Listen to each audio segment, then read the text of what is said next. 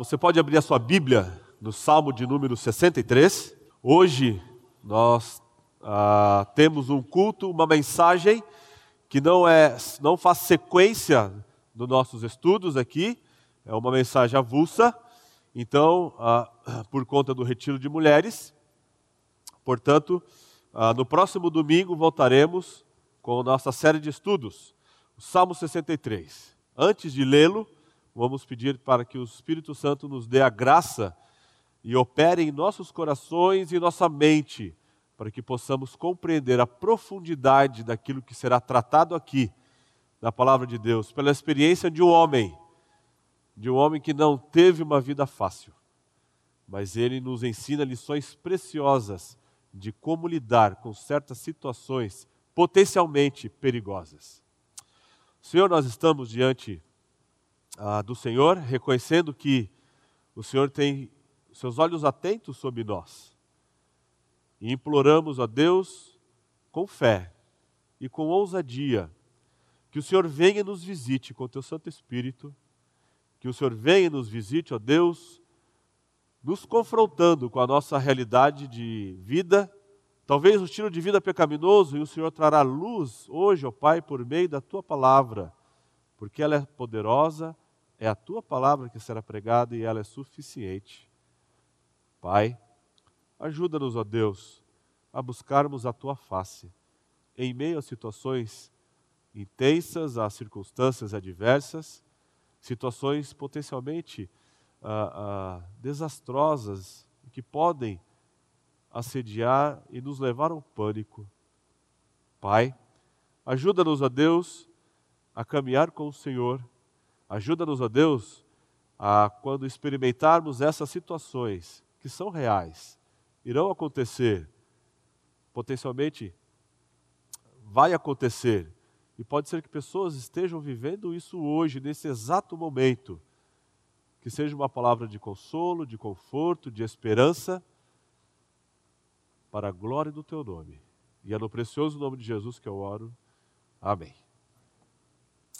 Salmo 63 diz assim: Ó oh Deus, tu és o meu Deus forte, eu te busco ansiosamente. A minha alma tem sede de ti, meu corpo te almeja como terra árida, exausta, sem água. Assim, eu te contemplo no santuário para ver a tua força e a tua glória, porque a tua graça é melhor do que a vida, os meus lábios te louvam. Assim, cumpre-me bem dizer-te, enquanto eu viver, em teu nome levanto as mãos. Como de banho de gordura farta-se a minha alma, e com júbilo nos lábios a minha boca te louva. No meu leito, quando de ti me recordo, e em ti medito durante a vigília da noite, porque tu me tens sido auxílio, à sombra das tuas asas eu canto jubiloso. A minha alma apega-se a ti, a tua destra me ampara. Porém, os que me procuram a vida para destruir, abismar-se-ão nas profundezas da terra. Serão entregues ao poder da espada e virão a ser pasto dos chacais. O rei, porém, se alegra em Deus quem por ele jura, gloriar-se-á, pois se tapará a boca dos que proferem mentira. Antes de começarmos então a considerar este salmo, deixe-me lembrá-lo do que é um salmo. O que é um salmo então? O salmo é uma música, uma espécie de poema. Você pode ler, vários deles uh, têm uma expressão de poesia, há um derramamento de emoções, ao derramar o coração. E, portanto, tem uma mensagem que é completa em si mesma. É possível nós pensarmos certas passagens, certos trechos e a, fazermos exposição daquela passagem, mas também é possível nós tratarmos ele como um todo. No caso deste salmo, há um fato, uma mensagem completa.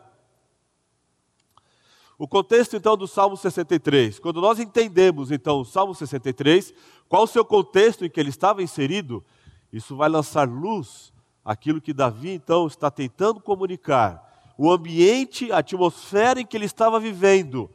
E então, qual é a forma, como ele lida com uma situação potencialmente trágica em sua vida. O título do Salmo 63 identifica como o Salmo de Davi. Você pode ver na sua Bíblia que ela possui algum título. Algumas Bíblias não trazem essa, esse título, outras trazem. Esse título não é inspirado. Colocado por algum escriba que tentou localizar a ocasião deste salmo. Ele diz o seguinte: Salmo de Davi, e indica que foi escrito quando ele estava no deserto de Judá. Havia então apenas dois períodos da vida de Davi aos quais isso se aplica. O primeiro, quando ele estava no deserto, fugindo do rei Saul. Você se lembra?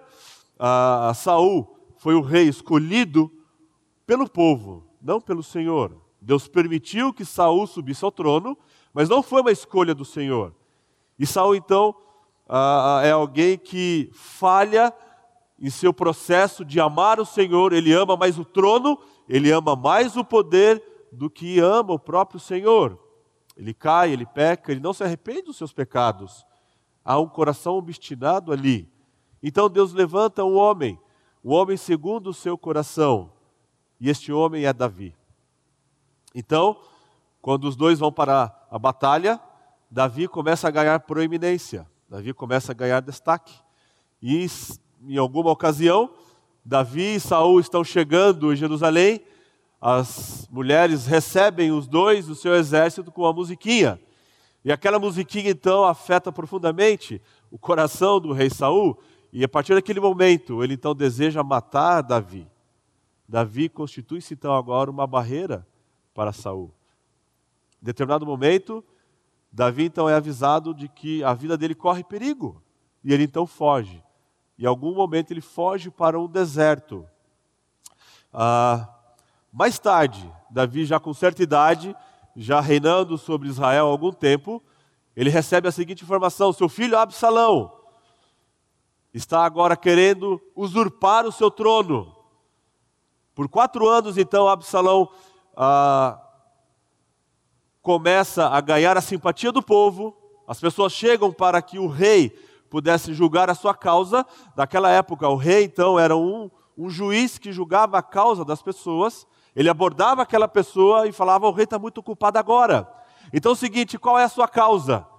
E a pessoa então falava qual era a causa dele, e ele usava ah, de pensamentos e de motivações perniciosas. Ah, quem dera eu fosse rei. Quem dera eu fosse rei que eu poderia julgar a sua causa, porque a sua causa é justa. Então ele começa a massagear o ego das pessoas, ganhar a atenção das pessoas, e depois de quatro anos, Absalão então monta um exército. E ele agora deseja o lugar do seu pai. Absalão tem o coração todo complicado, porque ele entende que o seu pai o rejeitara, que o seu pai o maltratara, e ele agora quer o trono de Davi. Davi então foge de seu filho Absalão, ele e a sua comitiva saem de Jerusalém, atravessam o Jordão e vão para o deserto da Judéia. A história da rebelião de Absalão é contada em 2 Samuel, de 15 a 19. Se você quiser depois se aprofundar nesse contexto, é muito interessante a história. Inclusive, um dos conselheiros de Davi abandona Davi e vai para o lado de Absalão. O nome dele é Aitofel. E pela direção de Deus, e nós vemos a soberania de Deus, Uzai sai das tropas de Davi, motivado então por um cuidado pelo rei. Ele é recebido por Absalão. E Absalão então agora consegue ver em Uzai alguém que pode usar para benefício próprio. Uzai é um espião. Naquela época já tinha 007. E Uzai é um grande 007. Absalão então pede conselhos, como ele deveria atacar seu pai. Seu pai ainda está em fuga, já tem certa idade, está com seus generais, a sua família, ele deixa dez concubinas no seu palácio para cuidar das coisas ali. E Absalão então ouve o conselho de Aitofel.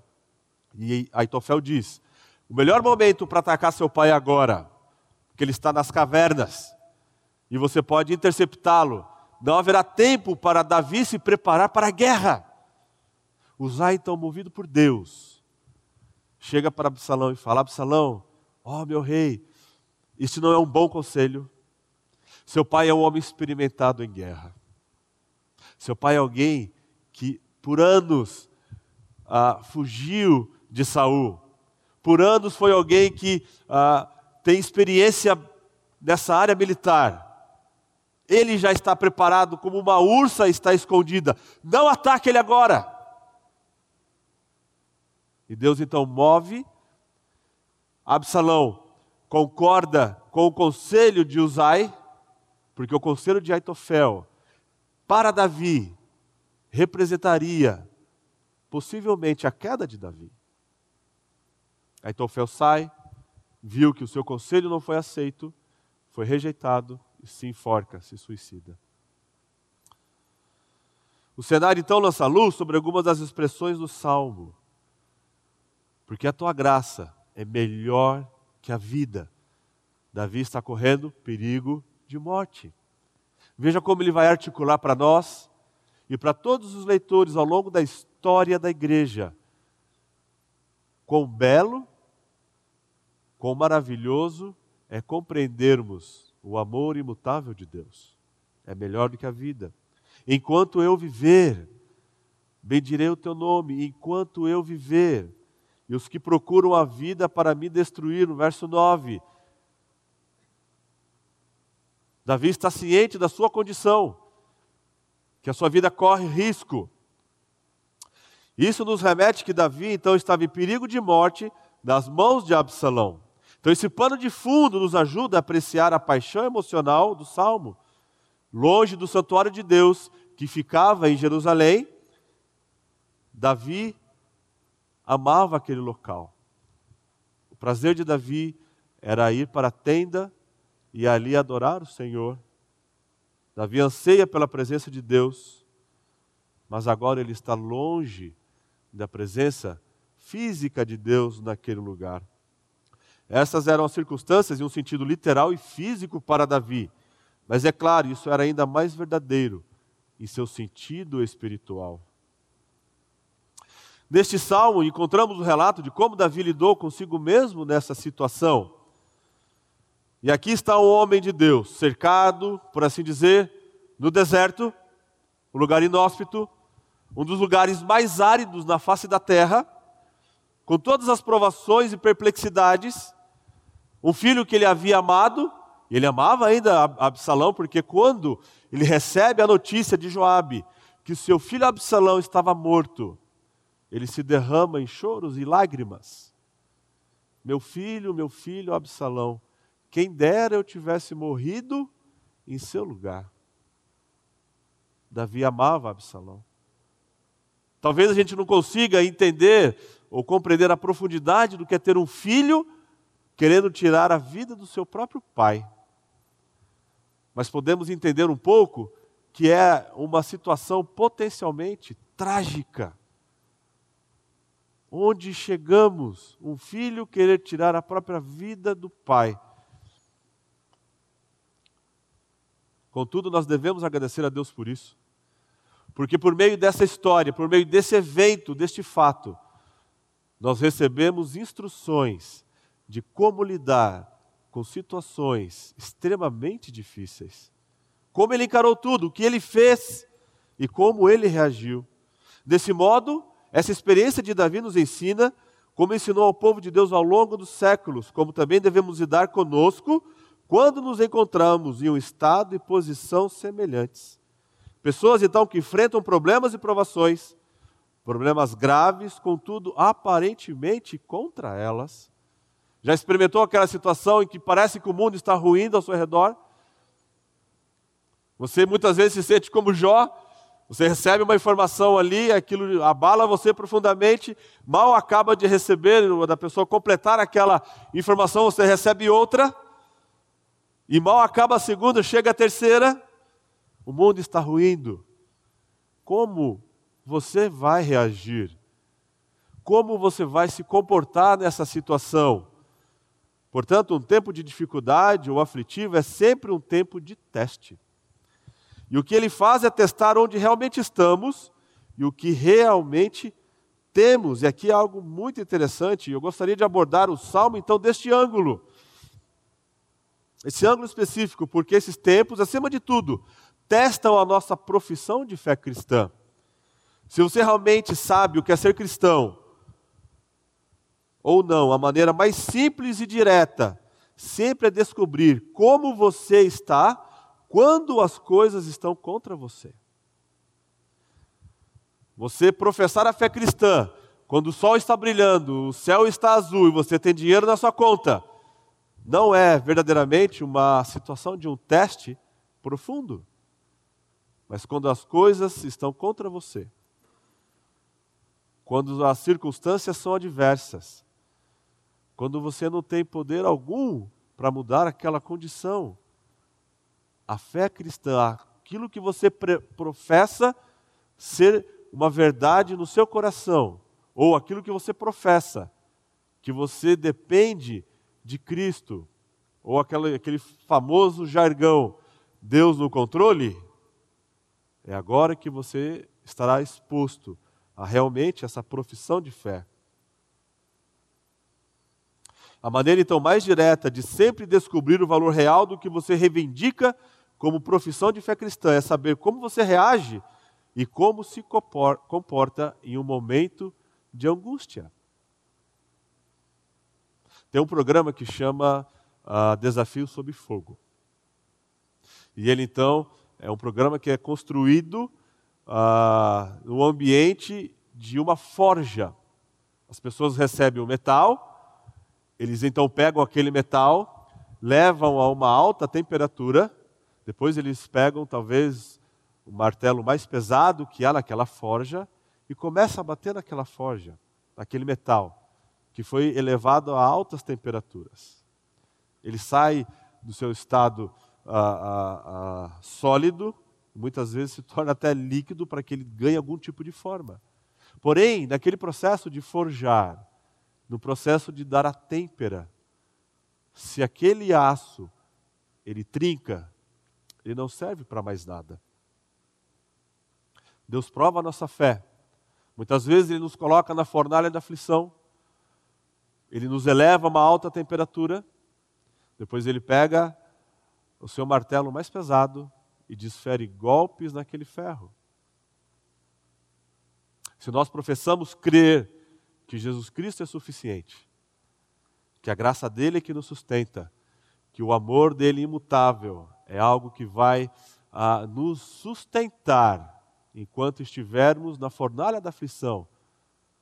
Aquele metal, aquele aço sairá de lá perfeito, pronto para qualquer embate, qualquer tipo de prova na vida. Então vem a pergunta: como reagimos quando nos encontramos em um deserto assim? Como você reage quando as coisas estão contra você? Qual é a sua condição mental? Quando você é levado ao extremo.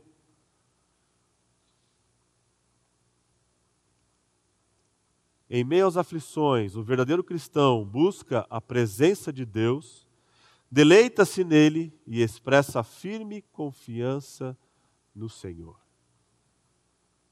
Em meio às aflições, o verdadeiro cristão busca a presença de Deus, deleita-se nele e expressa firme confiança no Senhor. Então, em primeiro lugar, quando você é levado ao deserto da aflição, o crente ele tem um desejo por Deus. Um desejo por um relacionamento pessoal com o Senhor. Veja, aqui está Davi com dificuldades, em um lugar árido, um lugar inóspito, e esta é a reação dele. Ó oh Deus, tu és o meu Deus. Aqueles que não confiam no Senhor, aqueles que professam uma fé que não é genuína, quando são levados ao deserto da aflição, eles não buscam a Deus. Muito pelo contrário, eles duvidam de Deus, eles duvidam do caráter de Deus. Se Deus fosse bom, isso não estaria acontecendo. Como pode um Deus ser bom permitir que situações aconteçam assim? Davi não questiona Deus. Davi não questiona a bondade de Deus. Ele começa tratando a sua questão com o Senhor. Ó oh Deus. O verdadeiro crente faz exatamente o oposto. Ele procura o Senhor. A reação imediata de um crente em um momento de angústia é aproximar-se de Deus.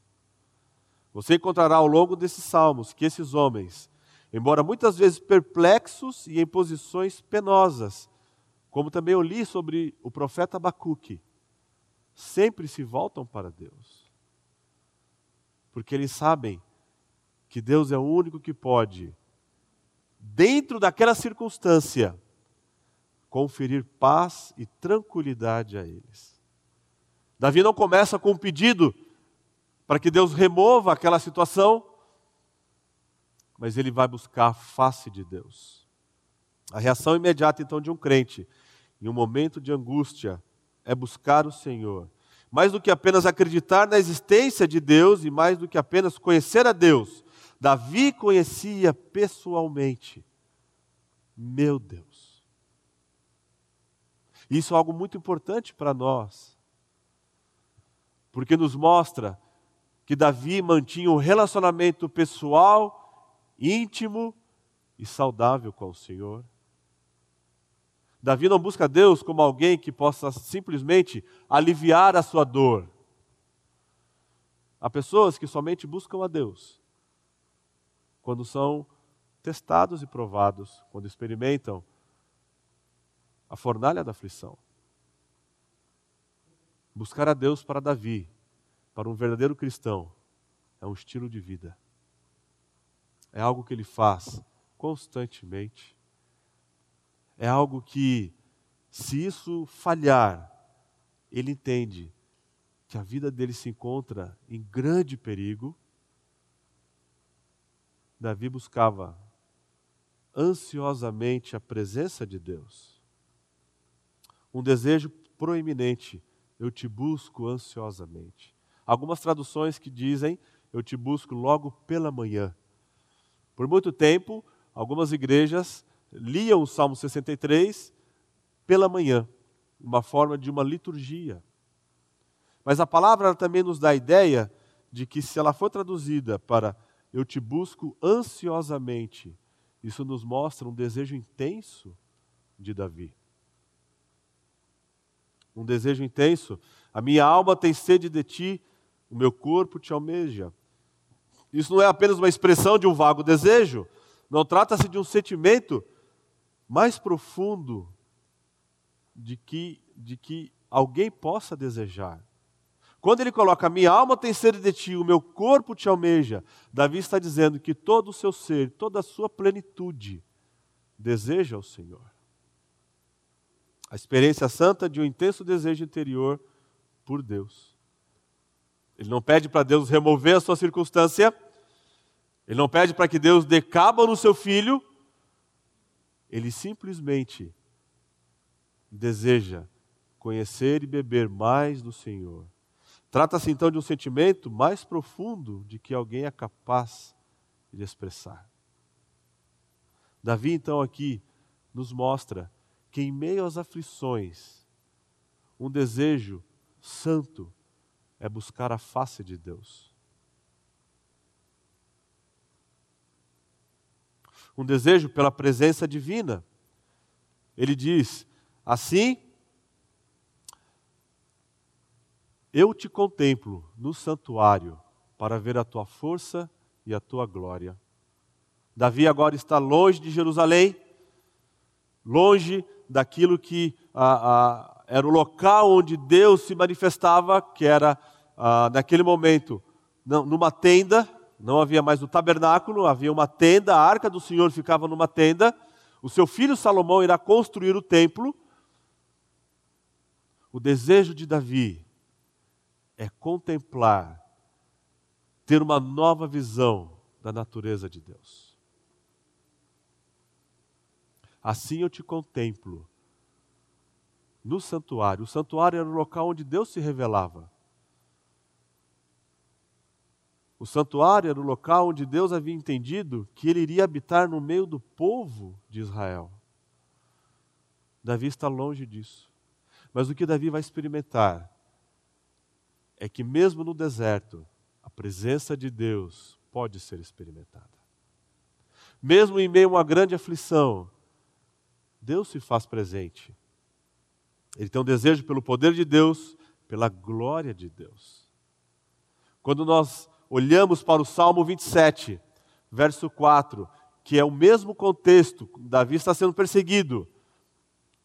Ele só tem um pedido, ele dirige uma única oração a Deus e diz assim: Uma coisa peço ao Senhor e a buscarei, que eu possa morar na casa do Senhor todos os dias da minha vida, para contemplar a beleza do Senhor e meditar no seu templo. Irmãos, quando nós entendemos o que Davi está fazendo diante desse contexto de perseguição, de um risco de morte, é uma declaração estonteante. Ele tem sede de Deus, ele deseja Deus, ele almeja por Deus. Você imagina um deserto árido, aquela temperatura extremamente alta, o seu corpo possui líquidos, e quando você perde líquidos, ele desesperadamente precisa de líquidos, mais precisamente da água. Davi está se comparando de uma maneira poética, porém profunda e espiritual. Ele deseja Deus como deseja uma água para saciar a sua sede. E isso nós vemos de uma maneira muito clara quando chegamos em João capítulo 4. Quando Jesus Cristo, depois de uma caminhada pelo deserto, ele chega na beira de um poço em um lugar que um judeu normalmente não iria, porque é uma terra samaritana. Os judeus e os samaritanos não se davam.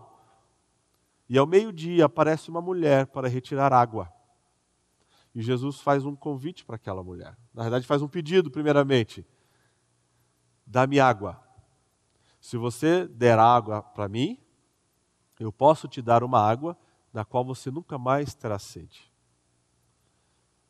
E aquela mulher, então, depois de uma longa conversa com o Senhor, ela veio a entender que Jesus Cristo é o único que pode saciar a sede da alma do homem, independentemente das circunstâncias. Ele está em uma terra, como eu disse, árida, mas apesar de tudo isso, sua maior preocupação não é com as circunstâncias. Davi costumava ir ao santuário, ele desejava a presença de Deus, ele suplicava pela presença de Deus. Portanto, o desejo do cristão é, em todas as circunstâncias e situações, apenas saber que Deus está com ele e está olhando para ele. Veja que algo consolador. Em meio àquela situação trágica, o desejo de Davi é que a presença de Deus se revele a ele. Aquela experiência que ele tinha no santuário do Senhor, ele terá agora no deserto.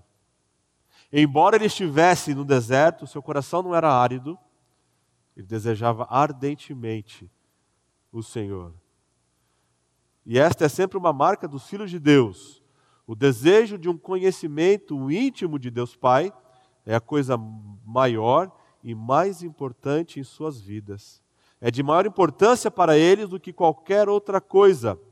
É um desejo profundo ter essa certeza pessoal. Quando você é levado para situações assim, qual o seu desejo? Você deseja apenas um alívio? Apenas que Deus remova a sua circunstância? Ou você tem sido alguém que tem desfrutado da presença do Senhor? E quando você então é levado a esse deserto, você deseja mais e mais de Cristo.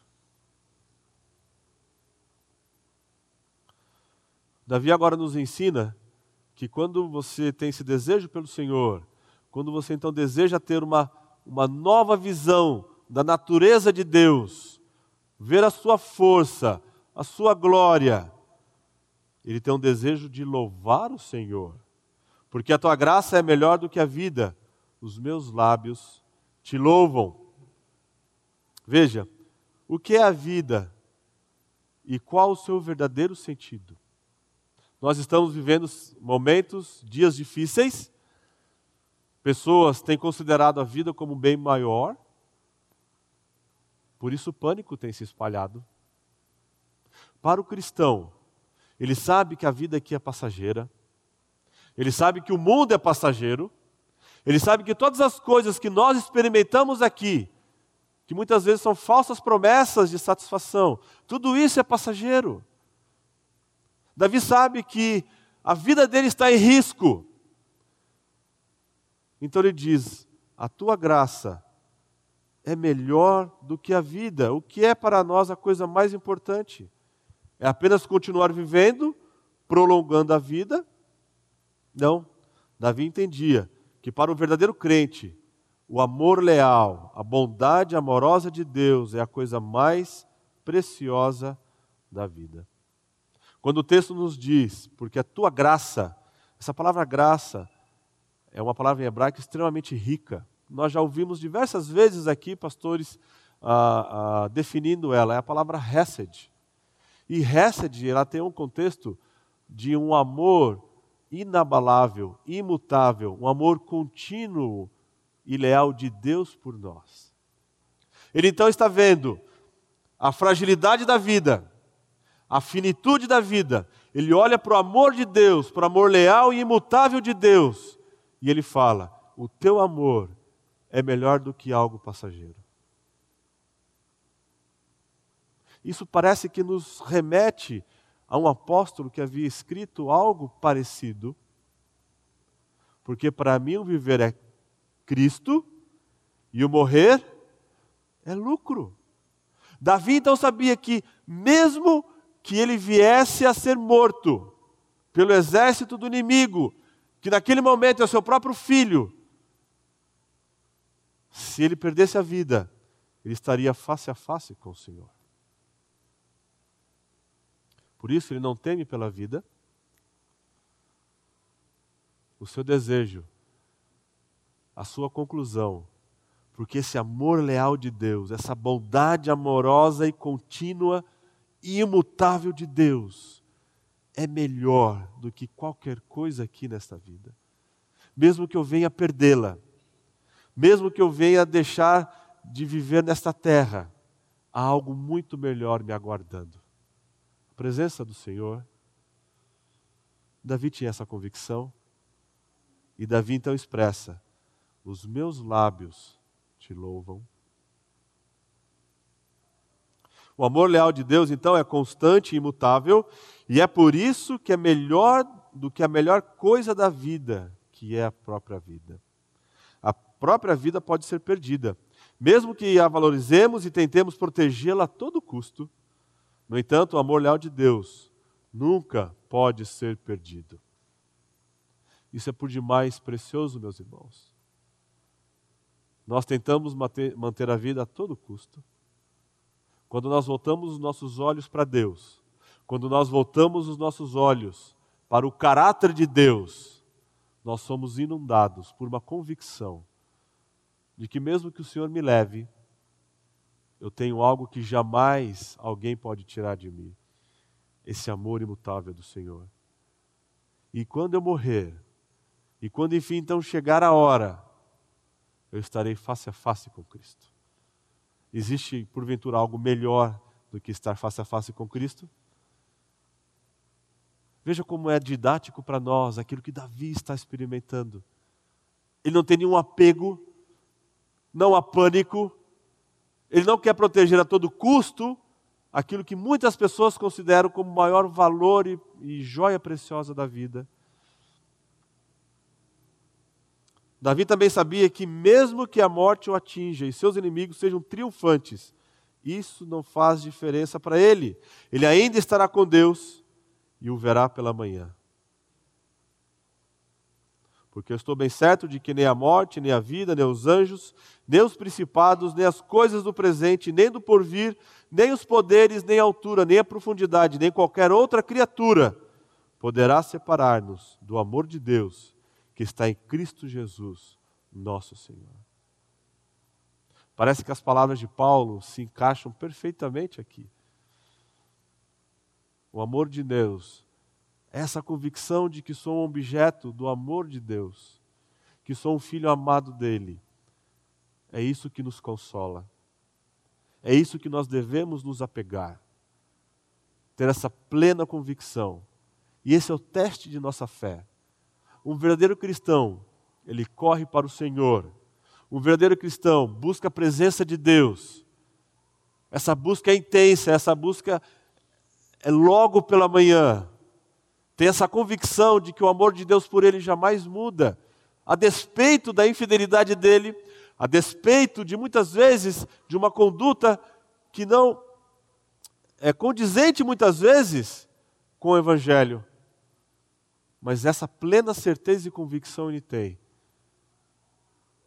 O amor de Deus por ele é imutável, é constante e infalível.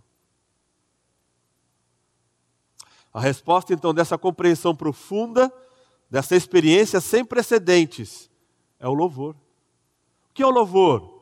O louvor então é uma resposta do homem diante da grandiosidade do caráter de Deus. Davi agora está experimentando em, em um nível profundo o caráter de Deus, a natureza do seu amor. A resposta dele então é louvor. Ele fala: Com os lábios eu te, eu te louvarei, levantarei as minhas mãos. O desejo dele é de estar no santuário. O que esse homem está querendo? Ele está adorando ao Senhor em meio à fornalha da aflição. Talvez a nossa grande falha, e certamente a nossa grande falha, é que quando somos colocados e levados por Deus ao deserto da aflição, nós contemplamos e adoramos o problema, ao invés de adorar o Senhor, de contemplar o Senhor, de buscar a presença dEle, de ansiar por uma nova visão de quem Deus é. Os meus lábios te louvam, por conta então desse amor leal de Deus, Davi prometeu: Eu te louvarei enquanto viver. Isso aqui não parece um propósito de vida? Não importa o que aconteça, o mundo está ruindo ao meu redor, da minha parte, eu louvarei o Senhor por conta de quem Ele é, desse amor que não falha, desse amor que insiste comigo, que independe da minha performance e que um dia me alcançou. Enquanto eu viver, eu louvarei o Senhor. Em segundo lugar, quando estamos em meio às aflições, o verdadeiro crente experimenta um deleite em Deus, deleite em meio à adversidade. O texto na atualizada diz: como de banha de gordura farta-se a minha alma. Talvez alguns ah, ah, ah, não consigam entender aquilo que Davi está querendo comunicar para nós. Eu vou aqui usar uma tradução que pode nos ajudar a entender melhor. A minha alma se farta como numa mesa de carnes. Uma outra versão diz: como de comida saborosa, deleita-se a minha alma. Ou seja, Davi está comparando aquele banquete, aquela, aquela, aquele churrasco, aquela picanha linda. Talvez aqui alguns não concordem comigo, gordurosa, ok? Com aquele alho em cima, aquele arroz soltinho. Davi compara aquele banquete que ele experimentava no palácio, aquela satisfação de comer aquela comida maravilhosa, que está salivando a boca de muitos aqui. Ele compara aquele banquete, aquela satisfação, com a satisfação que ele encontra em Deus. Essa é uma descrição completa de satisfação, e é isso que o cristão encontra em Deus e no Senhor Jesus Cristo através do Espírito Santo. É uma plena satisfação, uma plena satisfação que o mundo jamais pode conferir. Ele nunca pode dar para nós. Porém, Jesus Cristo nos confere de maneira gratuita, de graça. Ele nunca falha em conceder isso e ele satisfaz completamente. Ele nos dá entendimento. Mesmo nas aflições, não estamos perplexos, porque temos toda essa visão da vida. Conhecemos o poder de Deus e os seus propósitos.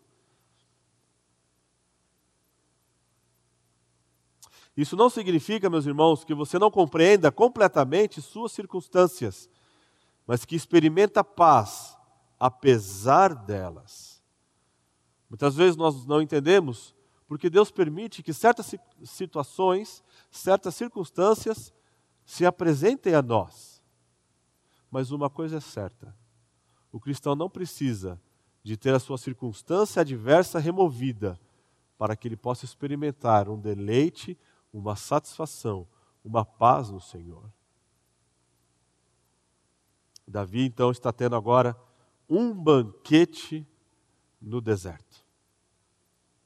Ele tem a sua sede saciada, ele tem uma mesa à sua disposição, da melhor carne, da melhor gordura, uma mesa completamente farta. Uma vez então que você está com Deus, você sabe que mesmo que você não entenda aquela situação, aquela circunstância, o que é consolador para nós é que Deus entende. Deus entende. O deleite, então, também produz louvor. Veja, com júbilo nos lábios, a minha boca te louva.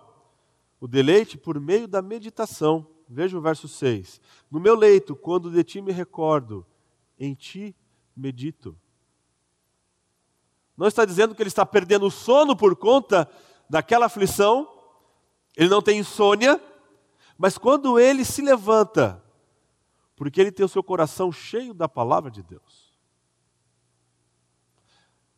Esse coração cheio da palavra de Deus traz à sua mente verdade sobre Deus, verdade sobre o caráter de Deus.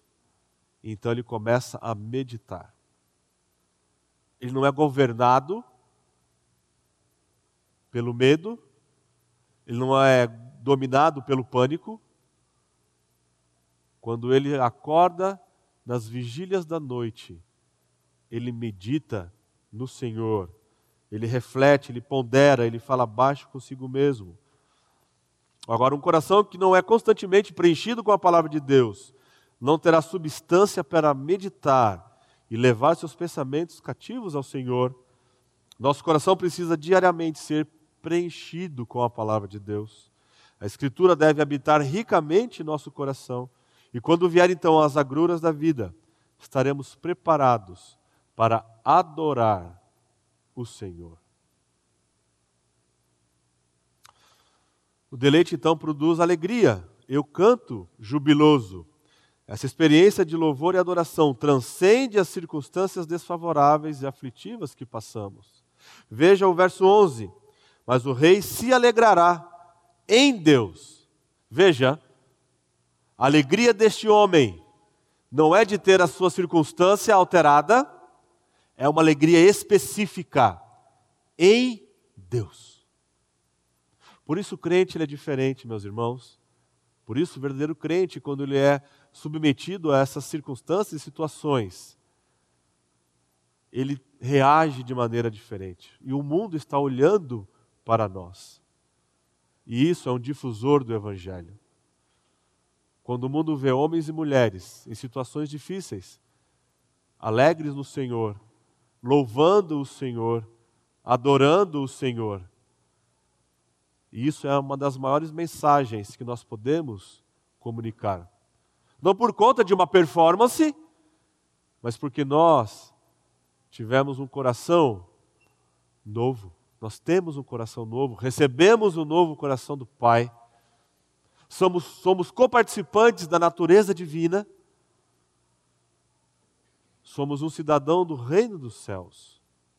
Então não é a nossa performance, mas é porque Jesus Cristo habita no coração do cristão e ele então reflete essa luz que é Jesus Cristo. Jesus habita em cada verdadeiro cristão em cada pecador arrependido que confessou o Senhor. E então Cristo faz habitação no seu coração. E você então reflete a pessoa de Jesus em meio a essa situação. Aqueles que estão verdadeiramente satisfeitos em Cristo cantam em meio à fornalha da aflição. Não há situação tão profunda ou tão triste que possa roubar de nós o desejo de louvarmos o Senhor. Não há tristeza tão profunda que venha a tolir de nós uma expressão de confiança e louvor ao Senhor. E se você olhar para a Escritura, ao longo de toda a Escritura, de Gênesis a Apocalipse, você notará que os crentes, os verdadeiros crentes, aqueles que professam uma fé genuína em Cristo, são homens e mulheres que louvavam ao Senhor em meio à fornalha da aflição. O deleite produz então essa ideia de permanecer. A minha alma apega-se a ti. Se você então ficou satisfeito com Deus, não é verdade que também vai querer se apegar a Ele? E a palavra apegar é a ideia de estar unido. A primeira ocorrência dela é em Gênesis capítulo 2, quando Deus diz: O homem deixará pai e mãe e unirá a sua mulher. É a mesma palavra. Vemos esse desdobramento da vida de Ruth e Noemi. Diz o texto que Noemi, aliás, que Ruth se apegou a Noemi. Ela tratava como se fosse uma filha. Ruth cuidava de Noemi. Vemos também na vida do rei Ezequias. Foi um grande rei de Israel em uma época tão conturbada. Ezequias se apegou ao Senhor. É como se fosse um, uma ligação, um casamento, um desejo de estar junto daquela pessoa. E quando a gente pensa num desejo intenso de estar junto com aquela pessoa, você pode se lembrar de como foi o seu início de namoro com a pessoa que você se casou. Não é verdade? Logo nos primeiros dias, você conversou com algum dos pastores, os pastores então ah, crivaram aquele ah, relacionamento e você agora tem aquele desejo intenso de passar horas e horas com aquela pessoa. É um exemplo extremamente simples e trivial, mas isso nos remete a essa ideia, aquele desejo intenso, onde você só encontra felicidade quando você está junto daquela pessoa. Você pode, você pode oferecer para essa pessoa apaixonada uma viagem, pode oferecer para ela a, a coisas que podem saciar a sua fome, mas nada se compara quando a presença da pessoa amada está ao lado dela. Esse apego, esse desejo de estar com o Senhor, a minha alma apega-se a Ti. Se você não está se apegando a Cristo, talvez seja porque nunca o procurou o suficiente para estar verdadeiramente e profundamente satisfeito. Em terceiro lugar, a confiança em Deus. A aflição em algum momento cessará. No verso 9, nós temos aqui o motivo da aflição de Davi. Aqueles que procuram destruir a minha vida eram seus inimigos. Seus inimigos queriam matá-lo, Veja a confiança dele. A intervenção, intervenção de Deus é certa. No verso 10: serão entregues ao poder da espada, servirão de pasto aos chacais. Davi confiava plenamente que Deus era o único que podia libertá-lo e salvá-lo. Que Deus era aquele que iria fornecer a solução para a sua questão. Descerão às profundezas da terra, serão entregues ao poder da espada. A fonte então da alegria, em meio à aflição, para o verdadeiro cristão, é uma pessoa, é Deus. O rei, porém, se alegra em Deus. É uma alegria que não depende das coisas boas. Na verdade, o verdadeiro cristão, ele experimenta uma infelicidade quando ele não desfruta da presença do Senhor. E esse é um grande teste para nós. Você se sente infeliz porque você está longe de Deus? Você experimenta uma profunda tristeza porque você não tem se apegado ao Senhor? Meus irmãos, veja como esse salmo desvenda os nossos olhos. Aquilo que realmente importa na vida é amarmos o Senhor acima de todas as coisas, é nos apegarmos a Ele, é de caminharmos juntos a Ele, é de adorarmos o Senhor. E isso faz todo sentido. Houve um filho de Davi que também passou por uma grande aflição, uma aflição tão intensa que o seu suor se transformou em gotas de sangue. Ele foi para um jardim, um jardim chamado Getsemane, um jardim onde tem grandes oliveiras, que algumas possivelmente estejam vivas a, até hoje, que foram da época de Jesus. E Getsemane quer dizer lugar da prensa. Jesus foi prensado pela ideia de que ele seria separado de Deus Pai, por amor a mim e por amor a você. Ele se ajoelhou e ele orava intensamente, ele buscava intensamente a presença de Deus. Deus respondeu, mandou um anjo para confortá-lo. Jesus Cristo foi levado a júri de maneira injusta, foi julgado pelo sinédrio de maneira injusta, foi levado à presença de Pilatos, também de maneira injusta foi decretado o seu julgamento. De maneira injusta, ele experimentou a morte. Porém, de maneira divina, ele ressuscitou e nos trouxe então a esperança de que a morte agora encontrou o seu aguilhão. A morte não tem poder sobre nós. Jesus Cristo venceu a morte e o seu poder, e ele ressuscitou pelo poder de Deus ao terceiro dia. O próprio Senhor Jesus Cristo experimentou uma aflição intensa. E ele, de joelhos, clamava ao Pai.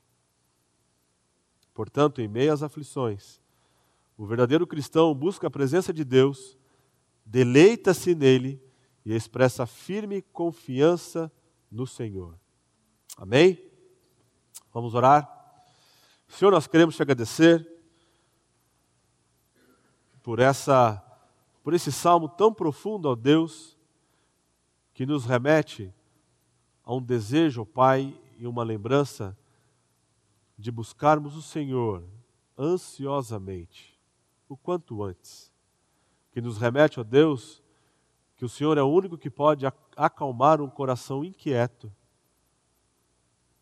Que o Senhor é o único que pode nos preencher de maneira satisfatória e plena. Que o Senhor é o único que pode conferir a nós uma confiança em meio a situações difíceis, um descanso no Senhor. Que podemos experimentar, ó Deus, um banquete em meio a um deserto, um lugar árido e inóspito. Pai, que o Senhor nos ajude a voltarmos os nossos olhos para o Senhor, a buscarmos a tua face, ó Deus, não somente quando as coisas nos vão mal, mas de ser um estilo de vida. Um estilo de vida, ó Deus, onde isso vai refletir nas pessoas que caminham conosco numa forma do Evangelho ser difundido para aqueles que não conhecem ao Senhor Jesus Cristo. Pai, nós suplicamos que o Senhor nos dê a graça de voltarmos os nossos olhos para o Senhor, buscando a tua face, conhecer o Senhor, conhecê-lo de maneira íntima, ao ponto de dizermos: Ó oh Deus, tu és o meu Deus, eu te busco ansiosamente. E é no precioso nome de Jesus, aquele que veio, venceu a morte e confere vida a todo pecador arrependido, que eu oro. Amém.